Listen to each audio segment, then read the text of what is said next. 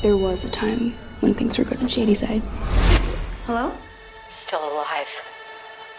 Categoría. Películas de terror que puedes ver cuando eres adolescente, pero también si ya eres un poco más grande. Who is this? It's happening again. Ya deja de tratar de mentirle al algoritmo. You okay? No está mal maratonear horas y horas de pesadillas en las que corren ríos de sangre, hay pueblos con maldiciones y se toman muchas malas decisiones.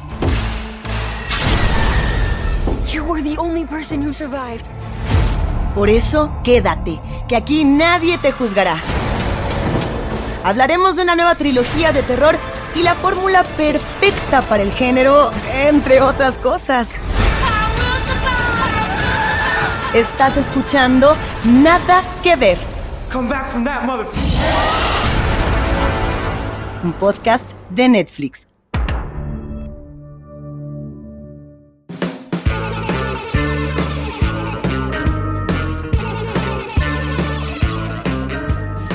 Les damos la bienvenida a Nada que ver, el podcast original de Netflix en el que vamos a estar analizando estrenos, nos vamos a sumergir en las profundidades del catálogo, vamos a estar compartiendo datos curiosos e interesantes, básicamente vamos a estar nerdeando a gusto. Yo soy Plaqueta y mi foto de perfil en Netflix es Agretsuko, obviamente en su versión Death Metal. Yo soy Javier y mi foto de perfil en Netflix es Bojack Horseman. Porque no hay otro. Porque es el personaje más completo que he visto alguna vez en una serie y me identifico demasiado con él.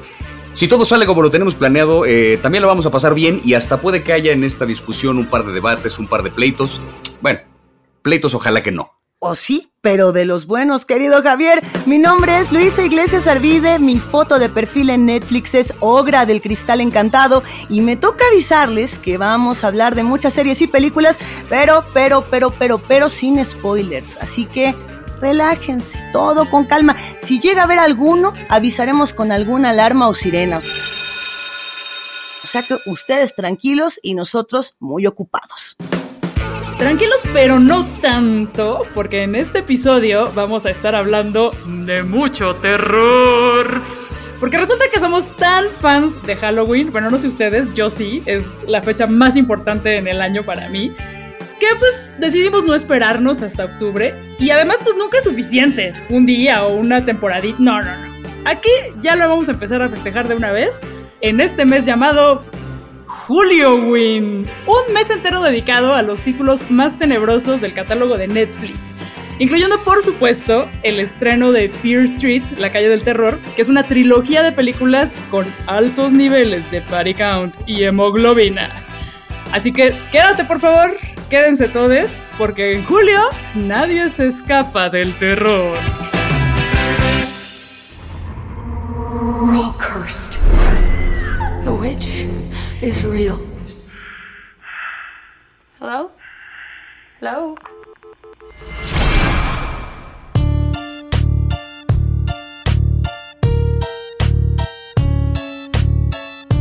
Así es, y nos encontramos en esta plataforma sangrienta, una plaqueta, un Javier, una Luisa, charlando acerca de esta esperada trilogía, Fear Street, primera parte 1994, segunda parte 1978, tercera 1666. Es así como nos encontramos en una de estas narraciones de R.L. Stein adaptadas a estos episodios, a esta trilogía que nos había emocionado mucho y lo hemos estado platicando inclusive fuera del aire. Eh, de, hecho, toda la, la, la, imaginería que han planteado los autores y los propios escritores de esta saga, pues nos ha dejado boquiabiertos. Lake Janiak, la directora muy joven, que además habría pues incurrido ya en, en, distintos arrojos al terror, como lo hizo en unos episodios de Scream, que también pueden encontrar en, en Netflix. Y bueno, pues ahora, ¿cómo le entramos, Plaqueta? ¿Te gustó? ¿No te gustó? ¿Qué te pareció? Me gustó muchísimo. También me dio mucho gusto ver caras conocidas eh, como Sadie Sink, que seguramente la recuerdan como Max de Stranger Things. Y aquí creo que ya nos demuestra que es una excelente actriz con toda la actitud y con toda la onda. También anda por ahí Jordana Spiro, que la vimos en Ozark. Y Gillian Jacobs, ídola de la comedia, pero que aquí pues le entra al terror. Ella seguro la recuerdan por Love y Community. Y Ay, amo todo el factor nostalgia, que es algo que ya estaremos analizando más adelante, pero lo que significaron los, los libros de R.L. Stein para muchas personas en la infancia y en la adolescencia, eh, es como recobrar esta emoción. Eh, yo me sentí muy rejuvenecida y creo que incluso el género slasher se vio rejuvenecido con esta trilogía.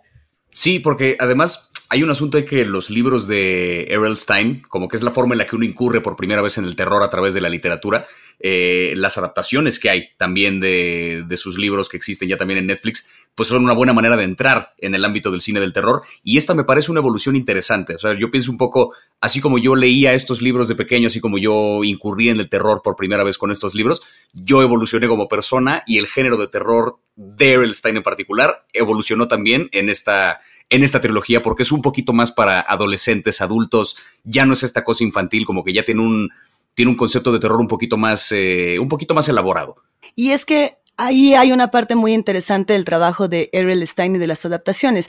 Hay toda una saga que es Goosebumps, que es Escalofríos, que tiene que ver con el terror, digamos, de los 10 años para abajo, ¿no? Como el susto, el primer susto, la primera emoción humana, como, como miedo, como tal, pues ahí la podemos encontrar. La saga de Fear Street, digamos que viene de los 15 años para arriba, donde ya tenemos tripa, donde ya tenemos cuchillazo, donde ya tenemos gore. Eh, justamente de ahí es donde nace el slasher como tal de del slash, de la onomatopeya propia del cuchillazo y de la tripa que, revienta.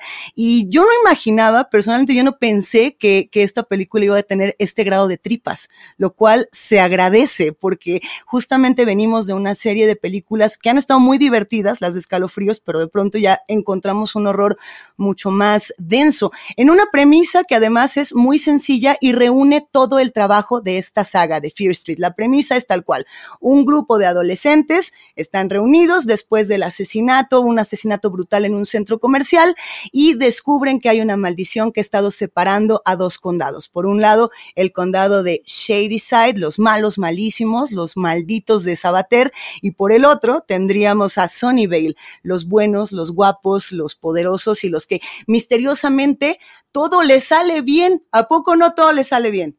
Es muy sospechoso porque todo le sale bien es una utopía de verdad de un lado, es, o sea, me encanta que llevan al nivel de la farsa esta división social, ¿no? Donde podemos ubicar ciudades en las que sí existe esta división de zonas un poquito mejor tratadas que otras, eh, zonas con mejor, ¿cómo decirlo?, reputación eh, social, de seguridad y demás que otras zonas.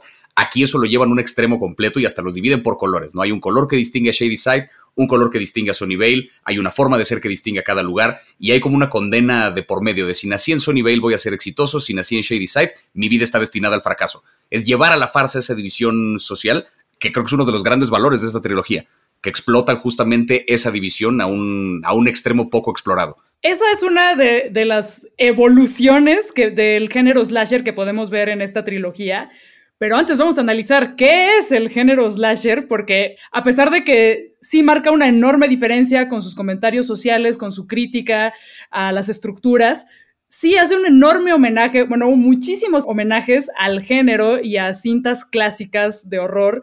Eh, de hecho, vale la pena ponerse a analizar cuadro por cuadro, escena por escena, porque todo está lleno de referencias. Y de hecho, la primera secuencia Ahí Luisa tiene el análisis. Vamos con ella. Es un enorme homenaje a Scream. Vamos contigo, Luisa. a ver, eh, es que, es que justo, y, es algo que a mí siempre me ha entusiasmado mucho cuando encuentras un homenaje de estas dimensiones, inclusive coreográficas. La primera, digamos, parte de esta trilogía abre en 1994 y estamos en un centro comercial. Y vemos a esta mujer súper elegante, eh, súper guapetona, que está comprando un libro de horror, que además es un libro eh, de R.L. Stein, tal cual, solamente lo vemos con, con su nombre completo, Robert Lewis, que justamente lo que intenta hacer es como esta, esta pequeña referencia, este pequeño guiño, ¿no? Y, y, la mujer que está comprando el libro le dice a la vendedora como de, ah, este es un lowbrow horror, esto está chafón, este es un libro de baja calidad, ¿no? Y se lo estoy comprando a mi jastra, o sea, encima de no está libro, de no está a la chamaca, así, doble combo de discriminación. Y por un lado, el tema de la discriminación en, en, el terror como un género que siempre se ha visto desde la literatura como, como un género menor, e inclusive en los inicios de la literatura gótica con el Castillo de Otranto y más adelante con autores como Ray Bradbury, como Bram Stoker, como Mary Shelley, que nunca pudieron ver el éxito como tal de sus publicaciones porque pues, pues esa no era de la literatura chida, esa no era de la literatura que se debía de hablar. Eh, bueno, pues ahí está, de, de entrada está esa primera referencia, ¿no? La mujer se va y y llega este asesino a matar eh, precisamente a, esta joven, a la que está en la, en la librería. Y, ella se protege. Lo primero que hace es protegerse con el libro de R.L. Stein y sacuas, ¿no? Se quita, se quita al asesino de encima y la vemos introducirse en todo este mundo del, centro comercial muy noventero, muy de 1994, con colores neón, con mucha oscuridad, máscaras, disfraces, y entre todo ello, eh, bueno, pues está este asesino que está vestido como, como una calavera. ¿no? Está disfrazado de calavera y, y, la vemos, esta joven está a punto de huir y cuando ya lo logra, cuando ya está corriendo, es coreográfico, exactamente igual, de tal cual, la misma escena que vemos en la primera secuencia de Scream, eh, que bueno, pues Wes Craven sin lugar a dudas es el mayor fanático del slasher y, Scream fue diseñada como un homenaje a todo, a todo el género y a todo el género de terror adolescente como tal. Y, y, un poco lo que yo me había preguntado con esto era hacia dónde quería llegar Wes Craven en un momento y hacia dónde quería llegar Lick Janiak con esta película, ¿no? Pensando en, en la diferencia de que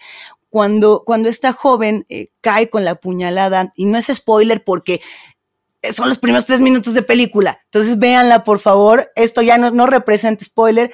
Eh, le encaja el cuchillo tal cual como se lo encajaron a Drew Barrymore en esta primera secuencia de Scream. Y ella, a diferencia de, de Drew Barrymore, le quita la máscara y nosotros sí podemos ver, sí podemos ver quién es el asesino. Y, y entonces llega el policía el, el, señor Good, el, el, chico bueno, y paz, ¿no? Le da un, un balazo y, y, lo mata. Y entonces un poco cambia la premisa de todo el slasher y de todo el terror adolescente pensando qué hubiera pasado si Dwight o Dewey, el, el policía bueno, digamos, de, de, Scream, hubiese matado a Ghostface, hubiese matado al, al asesino en la primera escena y este no se hubiera muerto? ¿Qué pasa si lo que tú matas no se muere? ¿no? Que creo que ese es un planteamiento que está súper divertido y que replantea además toda la estética del terror adolescente y del, del slasher, Javier. Sí, que de alguna forma esto es lo que lleva un poquito más lejos el factor terrorífico de estas películas, porque si esa, esa amenaza que vimos en los primeros minutos de la película fue aniquilada en los primeros tres minutos de la película, pues lo que sigue entonces va a tener que ser más poderoso. ¿No? No es el caso de Scream que de repente el mismo asesino lo tienes persiguiendo a todo mundo durante toda la película. Acá el asesino en cuestión ya fue erradicado. ¿Qué sigue entonces? ¿No? Y esa es un poco la duda también que, pues que te lleva a, este miedo, a lo que realmente quiere provocar la película, que es lo peor está por venir. Creo que la evolución eh, que representa esta trilogía no solo viene en términos del contenido, del comentario, de la subtrama, sino que es muy entretenida. Y la verdad es que no todas las películas del género han envejecido tan bien. Aquí, perdón, me van a cancelar, pero la película fundacional del género slasher, como lo conocemos hoy en día, es Halloween de 1978, que no es casualidad que la segunda película de esta trilogía ocurra en ese año. Pero pues Halloween, como que la vuelves a ver y, y pues no está tan chida. No está tan chida, está, está, bastante lentona, ya cancela, plaqueta cancelada. No te, a ver, eh, ¿sientes que no envejeció? No, sí, que no envejeció bien. O sea, ¿no te, no te gusta hacia dónde eh, fue el, el, género del slasher? Pues el género de slasher eh, tradicional, claro, está lleno de problemas como, como también, o sea, no solamente en la forma en que está hecho, sino que generalmente eh, está muy presente en la mirada masculina y son películas muy machistas que en este caso le dan la vuelta totalmente y bueno, es una, no, es, no es algo completamente novedoso, lo podemos ver en Halloween 2018, donde eh, la Final Girl de la Halloween original se redime, porque en aquella era así como de, ay, soy tonta, me caigo, ay, tomo las peores decisiones porque soy una damita. Y en esta es una, una chingona, badass, potra, ellona, que está a cargo de su vida y está dispuesta a vengar lo que le ocurrió en el pasado. O sea, eso hay un giro total a la personaje y al comentario. Eso, bueno, pues también pasa en esta, tanto eh, eh, en el fondo y en la forma. ¡Ay! Yo me voy a ir un poquito más allá con el riesgo de que nos cancelen, diciendo que a mí en general el slasher nunca ha sido mi género predilecto para nada, en ninguna de sus formas. Y por eso me sorprendió lo mucho que disfruté esta trilogía, porque creo que contrario a otros slashers, aquí eh, la historia no es un pretexto para que exista la sangre. Aquí hay una historia y la sangre es una consecuencia de eso que está ocurriendo en la historia. Y eso creo que es muy valioso porque entonces tiene sentido cada momento donde vemos a alguien destripado, donde alguien, donde alguien le quitan los ojos, donde alguien le cortan la cabeza, una trituradora, qué sé yo. Cada momento como que es consecuencia de algo que ya planteó la historia que iba a suceder.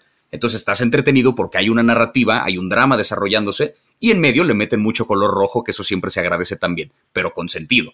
Y, a ver, eh, a mí hay una parte ahí que me llama mucho la atención. Yo creo que desde que el terror como tal, el horror se apoderó eh, de la pantalla grande y se volvió uno de los grandes protagonistas eh, del cine, de las plataformas digitales, etcétera, tengo, tengo yo esta impresión de que el terror siempre ha sido político y que, y que no solamente es político como una crítica social hacia, hacia el público, digamos, para confrontar al público que lo está viendo, sino también para mostrar lo que está ocurriendo en su tiempo.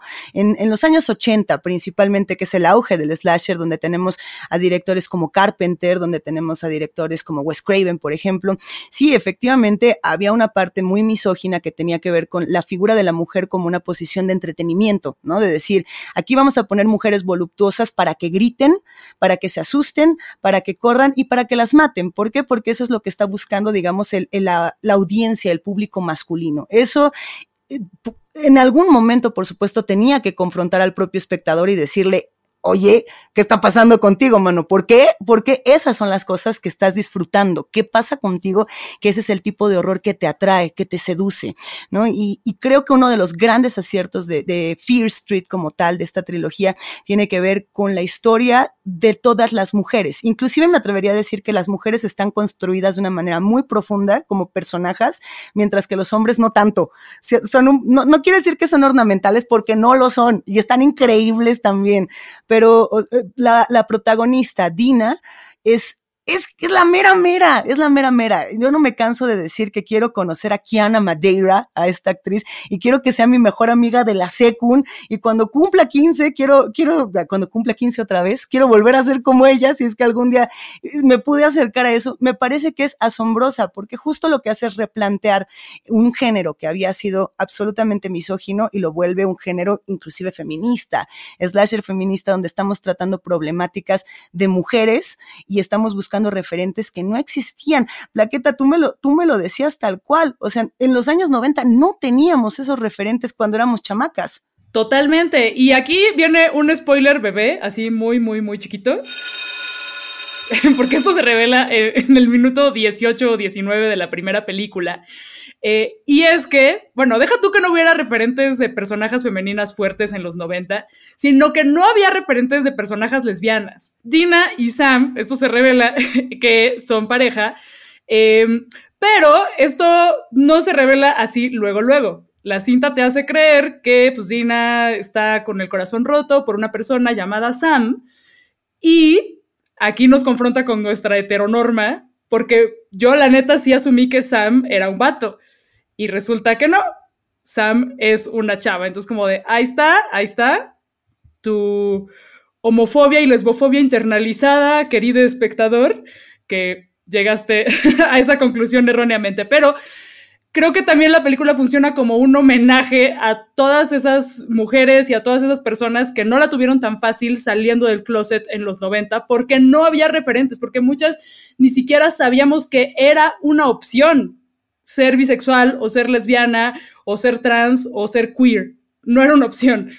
Sí, que en, ese sentido es interesante eh, que cada película recorra un poquito más hacia el pasado, porque esta misma opresión que hay ante la comunidad LGBT, ante, ante las mujeres, cada vez se va intensificando más, porque una cosa es en los 90, otra cosa en los 70 y otra cosa en 1600 y tantos.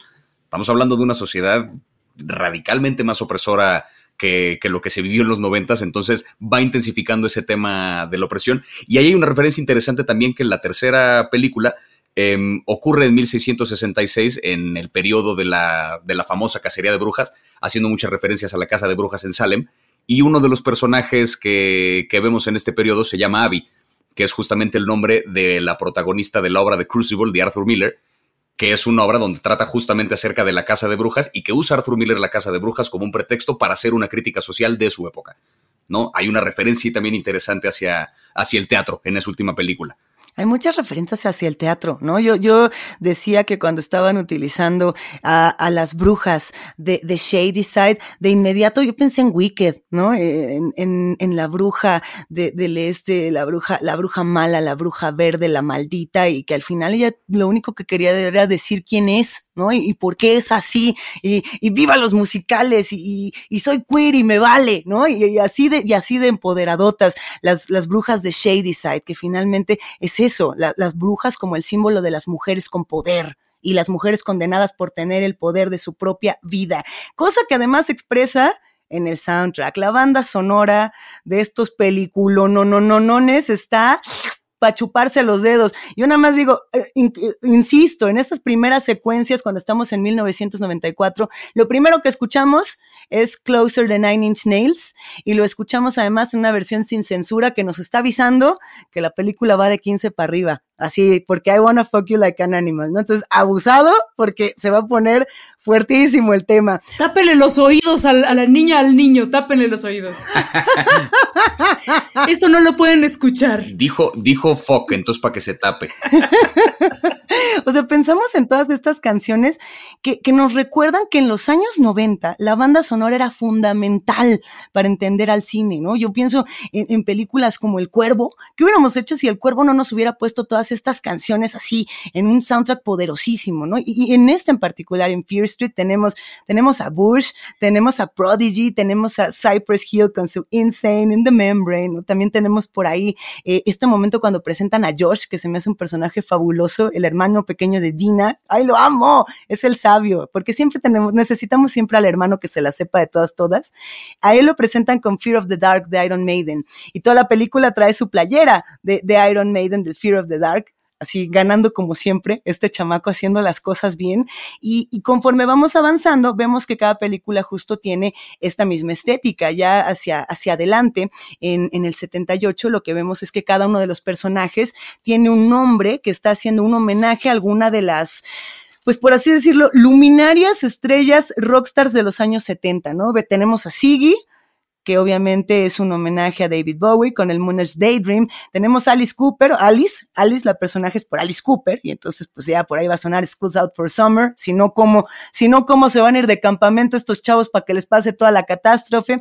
Tenemos a Cindy, que directamente nos hace referencia a Cindy Lauper, y yo pensaría ahí en Girls Just Wanna Have Fun, porque además es eso justamente otra de las premisas de esta película. Las mujeres solo se la quieren pasar bien, déjenla ser. Eh, tenemos a Tommy, que forma pues yo creo que uno de los grandes personajes de esta segunda parte, Tommy haciendo un homenaje a The Who, a Joan, que está directamente haciendo homenaje a John Jett o a Joan Baez, porque Joan Baez es una de las grandes activistas de los años 70 y tenemos a Kurt, que es Kurt Cobain. O sea, ¿Qué no tiene esta película en, te en, tema de referentes y de, y de sorpresa, de easter eggs? Sí, ahora que no sé si decir que está de moda la nostalgia, porque cuando no ha estado de moda, el pasado siempre vuelve, pero más bien ahora está de moda la nostalgia de lo que a nosotras nos tocó. A Javier no, porque está más chiquito, está más joven, entonces él no sabe, así como la, vamos a hacer la tía Luisa y la tía Plaqueta, que vamos... Eso el público no lo sabe. En realidad Javier es un señor, es un señor ya. Tengo 52. ¡Ay, cálmate! Pero a mí me encanta ver cómo las, las TikTokers y la banda así muy, muy, muy chiquita está retomando muchas cosas que nosotras vivimos en nuestra infancia y en nuestra adolescencia en los 90. Y eso ay, me fascina de, ay, me fascina de esta trilogía porque nos regresa a nuestros años mozos. Nos regresa a nuestros años mozos, nos regresa justamente estas reflexiones bellísimas de, de, lo que éramos, lo que queremos ser y lo que vamos a hacer hacia adelante, ¿no? Que esa siempre es la pregunta. Cuando vemos una película de terror adolescente, si somos adultos nos está confrontando con, con lo que no hicimos o con lo que sí hicimos, que esa es otra parte fenomenal de que estas películas no tengan edad no tiene, el terror adolescente no tiene edad, es para todas y es para todos. Y, justamente, ¿no? Quedarnos con reflexiones políticas, como lo habríamos dicho, de, una sociedad dividida, como la estadounidense, que en su momento pues habría tenido estas elecciones donde estaban los azules contra los rojos, como Shady Side contra Sunnyvale, eh, y, y, teníamos pues sí a los demócratas contra los republicanos, tenemos a la Ciudad de México, por ejemplo, por mencionar ejemplo directo, donde bueno, pues todos los memes después del 6 de junio estaban marcando una ciudad, una ciudad mitad roja, mitad azul, tenemos elecciones en Nicaragua que están haciendo prueba de lo mismo, elecciones en Ecuador, toda Latinoamérica, todo el contexto político bulle y justamente ahí hay como mucha riqueza que también se puede explorar en esta película, querido Javier. Todos estos temas sociales, toca todos estos temas políticos, hay una crítica directa a, la opresión de diferentes comunidades. Lo manejan además de manera inteligente porque justo tienen estos personajes femeninos con una profundidad mucho más eh, desarrollada que lo que solemos ver en el cine de terror y en particular en el slasher. Y este factor de la nostalgia a mí me parece fundamental porque creo que es una de las cosas que le ha dado mucho éxito a otras series muy exitosas que hemos visto en los últimos años, como es el caso, por ejemplo, de Stranger Things que uno de los factores que más ha atraído de esa serie es justamente esta nostalgia por los ochentas. Y es interesante que esta trilogía juega con la nostalgia noventera en un centro comercial que además recuerda un poco a lo que vemos en Stranger Things también en la tercera temporada. De ahí se va a los setentas donde juega con otro tipo de nostalgia, no más alejada de la tecnología, eh, una vida aparentemente más simple donde justamente permitía que ocurrieran cosas más atroces por la falta de, de comunicación. Y de ahí se brinca hasta 1666 donde utiliza la Casa de Brujas, otro evento que habla de la opresión y que habla de, la persecución en Estados Unidos, como pretexto para concretar esta historia, esta historia de la bruja. Al final es un pueblo aparentemente acechado por el espíritu de una mujer que fue asesinada por una bruja y me recordó un poco como trilogía eh, a Volver al Futuro. Sé que es muy raro esto que estoy diciendo, pero me recordó un poquito porque es una trilogía bastante sólida, es una trilogía que cuenta una sola historia, que se cierra completamente en la, en la tercera parte. Y en la tercera parte nos estamos yendo a la época más, más alejada y además los actores interpretan no solo un personaje, sino al ancestro del personaje, igual que lo que ocurre en Volver al Futuro. Creo que en ese sentido también aluden un poco a esa parte, a esa nostalgia de cómo se hacía el cine en el momento donde se hizo Volver al Futuro. Está cargadísima de referencias, es una trilogía que además interesante que la hayan soltado toda como de un solo jalón, por así decirlo, que no tuviéramos que esperar un año dos años para la siguiente entrega, porque funciona como una especie de miniserie. Si es una cosa que ahora que ya están las tres arriba en la plataforma, es para dárselas de un jalón. O sea, es una, luego, luego play, luego, luego la que sigue, ni tocan el control. Es para verlas las tres de golpe.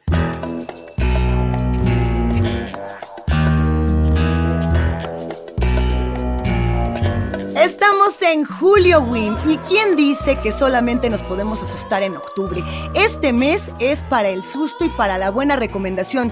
Aquí en América Latina siempre le fue muy bien a los títulos de terror y una vez que llegó el streaming, pues esa tradición inclusive se mantuvo y creció. Y es por eso que en Netflix podemos encontrar todo tipo de pesadillas para todo tipo de gustos. Hay quienes buscan clásicos, quienes prefieren el zombie y la tripa, quienes buscan cosas nuevas y por lo mismo vamos a recomendar algo para cada una y para cada uno de ustedes. Así como no todos nos reímos con lo mismo, no todos nos espantamos con el mismo susto, querida plaqueta para empezar a ver terror, porque pues no todo mundo está fogueado en este género o quizá pues, por cualquier motivo no le ha entrado, hay muchas opciones. Está, por ejemplo, Monster House, que es una película de animación que yo la definiría como con, con el género de espanto cute. Como que es muy linda, es muy tierna. Es una animación, es de 2006, pero, pero no se ve así de, oye, esa tecnología ya pasó, sino que eh, tiene una excelente calidad.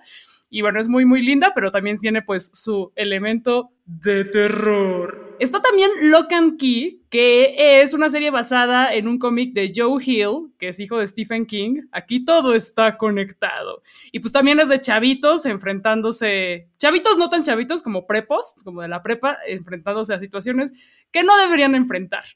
Y hablando de situaciones que no deberían enfrentar, también está It, basada en el mega, mega clásico de Stephen King, que por cierto fue el primer libro de terror que yo leí por ahí de los 11 años. Creo que, creo que no, deb, no debí leerlo a los 11 años, ¿no? Pero pues eran los, eran los 90. O sea, la gente fumaba en los aviones, entonces pues...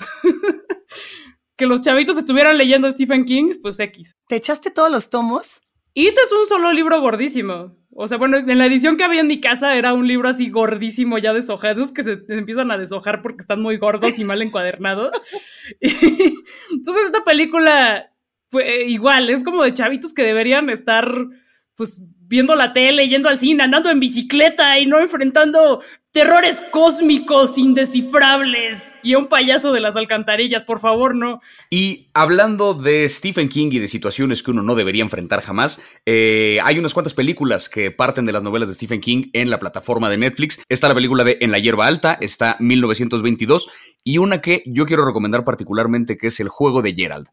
La premisa de esta película desde ahí me atrapó cuando vi el tráiler una pareja que está tratando de reavivar la llama de la pasión, se van a una cabaña en medio de la nada, en medio del bosque, no hay nadie, kilómetros a la redonda. Eh, la mujer se pone unas esposas, ¿no? El marido la, la ata ahí a la cama y cuando están a punto de, de empezar a experimentar con esto, al tipo le da un infarto y se muere.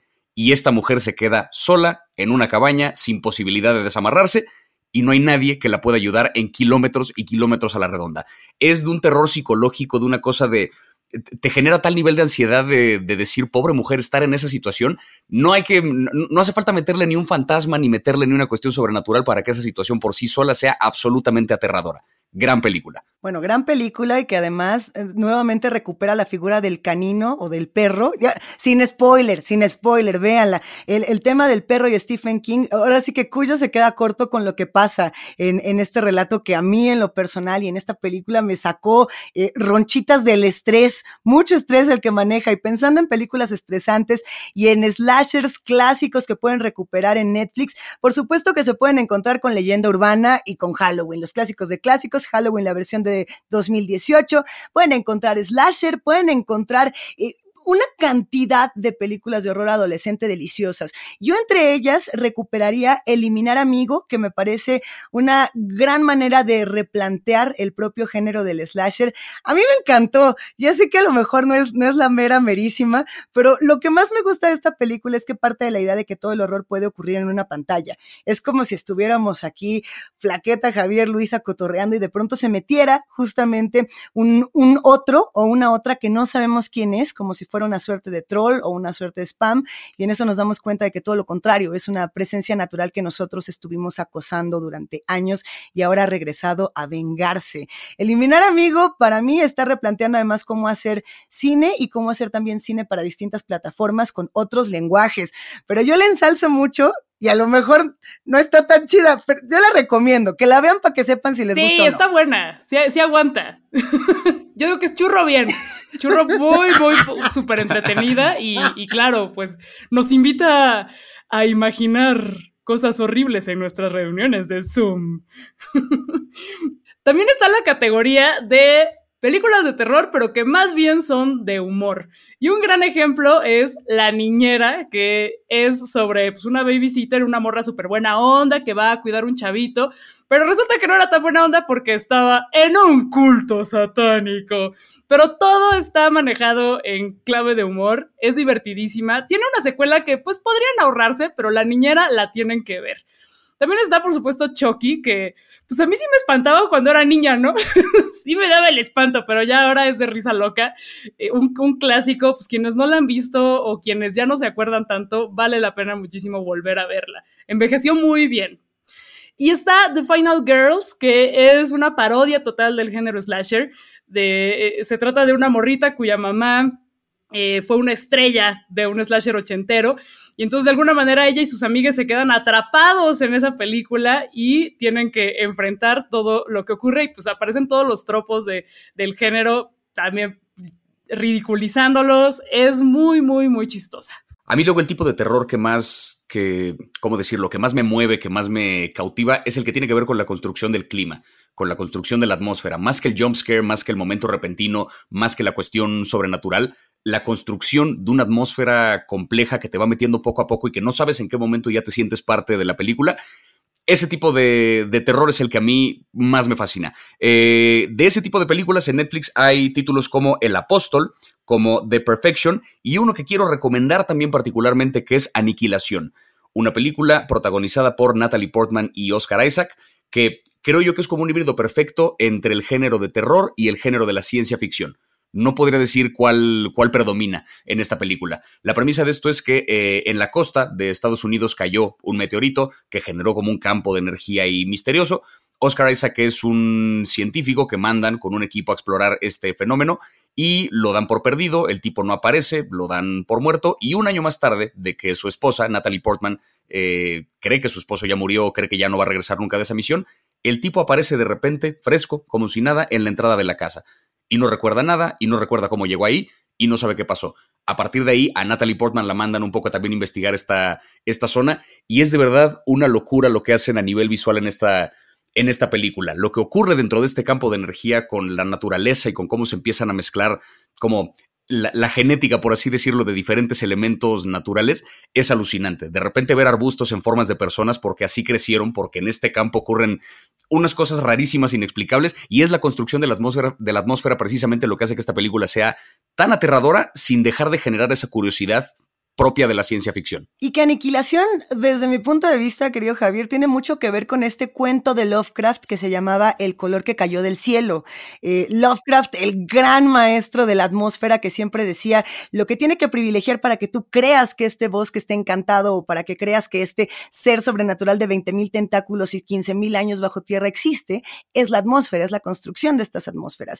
Y, y justamente hay muchas películas que a partir de la atmósfera pueden llevarte a ello. Yo me quedé pensando en los huéspedes esta película de Shamalayan, que si no tuviera la atmósfera que tiene, cuando llega la sorpresa, no, no caes, ¿no? No caerías de la misma manera. No voy a contar la sorpresa, también está en Netflix y la pueden disfrutar, pero pensando justo en, todos estos terrores y en estas atmósferas que han impregnado un poco el mapa del horror a lo largo del mundo, habríamos platicado en otras ocasiones de, de la delicia que es justamente generar un mapa y pensar que actualmente en Estados Unidos los mayores miedos tienen que ver, no sé, con los zombies, ¿no? Y por lo mismo tenemos ese tipo de cinematografía.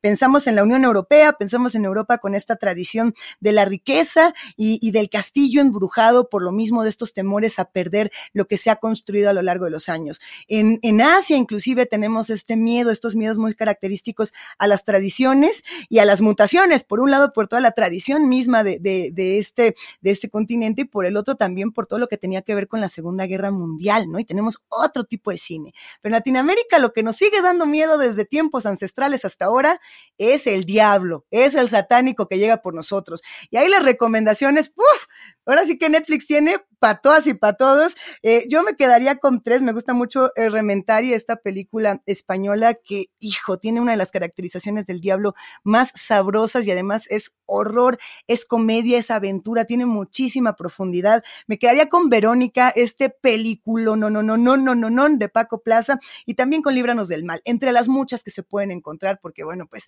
ahí sí hablando del diablo, más sabe Netflix por, por viejo que por diabólico, no lo sabremos. En México no todo el terror es vacaciones de terror, ese churrazo clásico con Pedrito Fernández, que no, no está en plataforma, no sé si, no sé si desgraciadamente o afortunadamente, pero sí hay otras películas mexicanas de terror, está muy interesante ver qué se está haciendo en México y en la región. Está, por ejemplo, Cuidado con lo que deseas está La Marca del Demonio y también Romina. Y desde Argentina está Aterrados y la frecuencia Kirlian. Desde Spain tenemos una película que no es propiamente de terror, sino que eh, es de brujas y por eso está relacionada con la trilogía de la que hablamos hoy, que es Aquelarre, eh, de un grupo de chavitas que agarra la Inquisición y la manera en la que se enfrentan a pues lo que sí era un verdadero terror, que era pues, este régimen eh, de la iglesia y de el estado, cuando se inventó el Estado como lo conocemos hoy en día. Eh, también está desde India una que se llama Bulbul, que también es de brujas y que es súper telenovelesca, pero tiene un comentario contra la violencia de género muy interesante, además de pues, toda la estética típica del cine indio, está muy, muy interesante.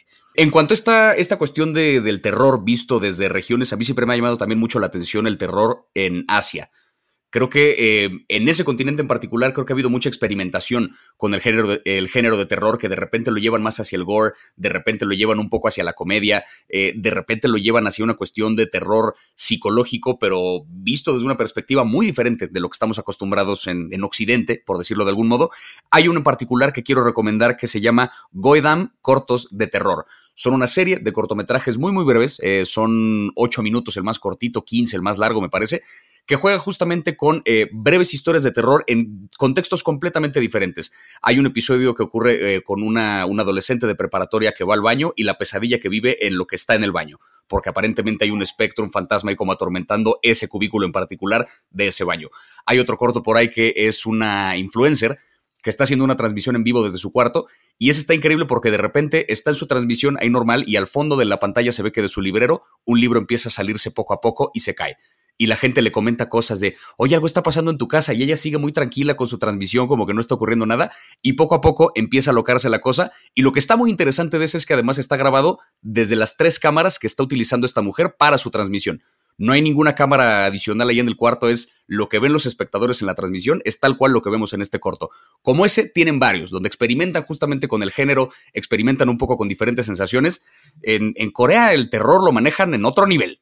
Ese vale mucho la pena verlo. Lo manejan en otro nivel y justo, ¿no? El tema de cómo hacemos estos nuevos formatos, cómo con pocas cámaras, con pocos recursos, se pueden hacer cosas increíbles. Yo me quedaría ya, ya de, últimas, nada más por no dejar este, este género eh, de la tortura y de la ultraviolencia, que creo que también está, pues sí, haciendo mucho escándalo. Me quedaría con películas donde hay participaciones de directores mexicanos y latinoamericanos. Por ejemplo, esta, esta película de No Respires, de Fede Álvarez, se me hace una de esas buenas joyas para tratar de entender eh, de dónde viene esa ultraviolencia y la propia necesidad de que esa violencia y ese horror se quede en la ficción para que no lo podamos replicar en la realidad. Que el horror y que el susto nos sirva para purificarnos allí y allí nos quedamos. Y ahí, mira, cuando se acaba la película, a nuestra camita, todos protegidos y sin susto. Otra que no se pueden perder es Under the Shadow, que eh, está ambientada en el conflicto de la guerra entre Irán e Irak. Y sí es de muchísimo terror, o sea, sí es de esas películas que, ay, ay, hay que verlas así acompañadas porque. Pero también es una lección de historia contemporánea y que habla desde la perspectiva de una mujer cómo se vivió eh, esa represión. Pues hay muchísimas más, ya les tocará a ustedes recomendarnos a nosotros, ¿no?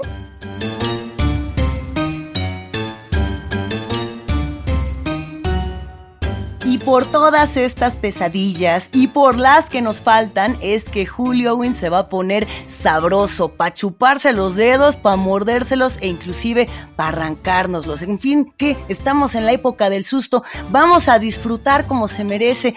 ¿Cuál es su película de horror favorita? Nosotros se lo preguntamos a ustedes.